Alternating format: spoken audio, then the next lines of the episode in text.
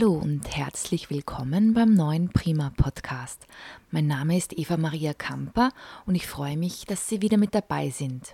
Mit Gesichtern kennt sich Harald Daimling aus Hackerberg aus. Seit 30 Jahren findet der passionierte Optiker die perfekten Brillenfassungen für seine Kunden.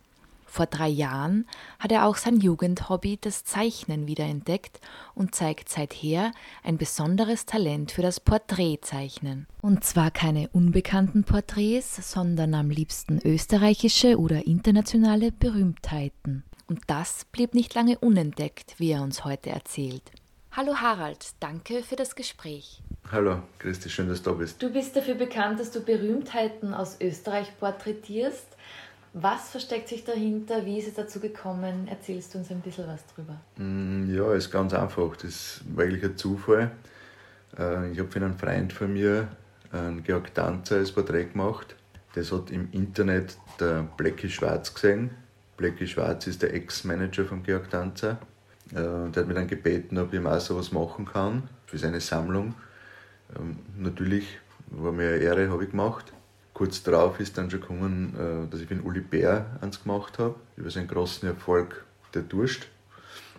Ja, und dann ist weitergegangen mit dem Sani Pfleger für Opus, Boris Bukowski, die ganzen Größen mit Harry Stampfer, was der Trommler für Austria 3 ist. Und Rudi Dollizahl hat ein paar Bilder von mir mittlerweile. Freddie Mercury ist, die auch im Fernsehen gezeigt werden, was er natürlich stolz macht, wenn es dann im Fernseher auf einmal einen Daimling siehst. Und für mich mein größter Erfolg war nach dem Wolfgang Ambros, was ich fast vergessen hätte, ähm, Karl Merkatz, von dem ich dann als Dankeschön seinen ersten Hobel aus seiner Tischlerlehre gekriegt habe, äh, inklusive einem Unterleiberl für seinen Mundelfilm.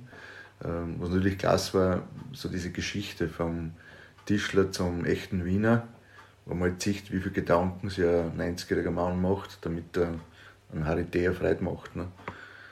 So ist das irgendwie alles entstanden und ganz klasse, und eigentlich was noch weiterkommt.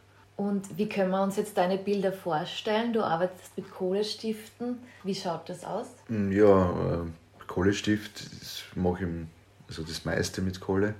Äh, man nimmt ein Baumwollpapier, das ist ein bisschen ein weicheres Papier, damit man die Kohle richtig reindrucken kann.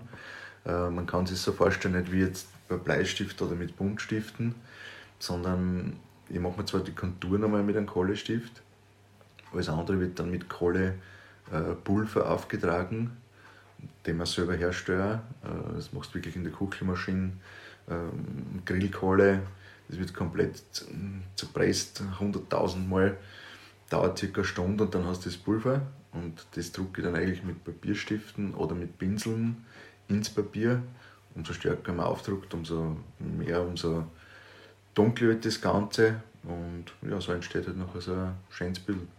Wie kann man sich den Prozess vorstellen, vom leeren Blatt Papier bis zum fertigen Daimling? Ja, puh, äh, viele Arbeitsschritte dahinter. Das Wichtigste ist natürlich einmal das Vorzeichnen, äh, was auch passiert, dass ich mal zwei, drei Bladeln dann halt zum Anhatzen nehmen kann.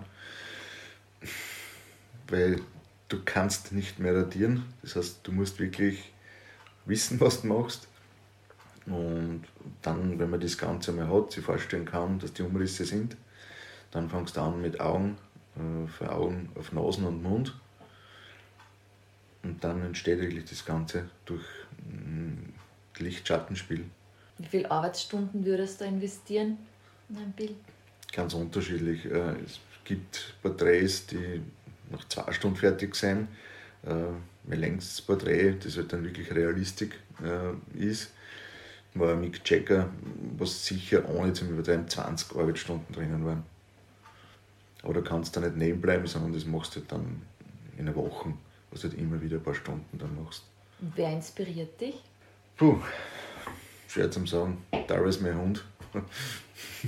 Nein, Schmäh. Äh, eigentlich Musik. Also fast immer Musik ähm, oder überhaupt das Leben, egal ob es im Fernsehen ist oder ob es auf der Straße ist, ich sehe Gesichter und stelle mir das eigentlich schon in Schwarz-Weiß vor. So funktioniert das dann eigentlich, weil man dann denkt, oft sitze ich beim Fernsehen, sehe ich ein Gesicht, denke gar nicht mehr an die Handlung und bin innerhalb von zehn Minuten wieder in mein Atelier und mal das Gesicht schon nach. Hauptberuflich bist du Optiker. Wie verbindest du die beiden Welten, Künstler und Optiker, miteinander? Ja, ist eine ganz witzige Kombination. Optiker bin ich ja mittlerweile seit 30 Jahren jetzt in Oberwart. Ähm, mache ich natürlich sehr, sehr gern. Ist ja nach wie vor mein täglich Brot, ähm, was mir auch Spaß macht. Nur wenn der Schlüssel umdreht ist im Geschäft und ich heimkomme, dann bin ich halt irgendwie ja, nicht mehr der Harald Daimling, sondern irgendwie der Harry D. Das klingt witzig, aber es ist so. Da ist eine ganz andere Welt dann. Ähm, je nach Wetter, wenn das Wetter nicht erlaubt, dass ich draußen mit meinem Hund oder Radl unterwegs bin, dann verbringe ich halt die Zeit fast nur im Atelier und probiere halt irgendwas Schönes zu machen.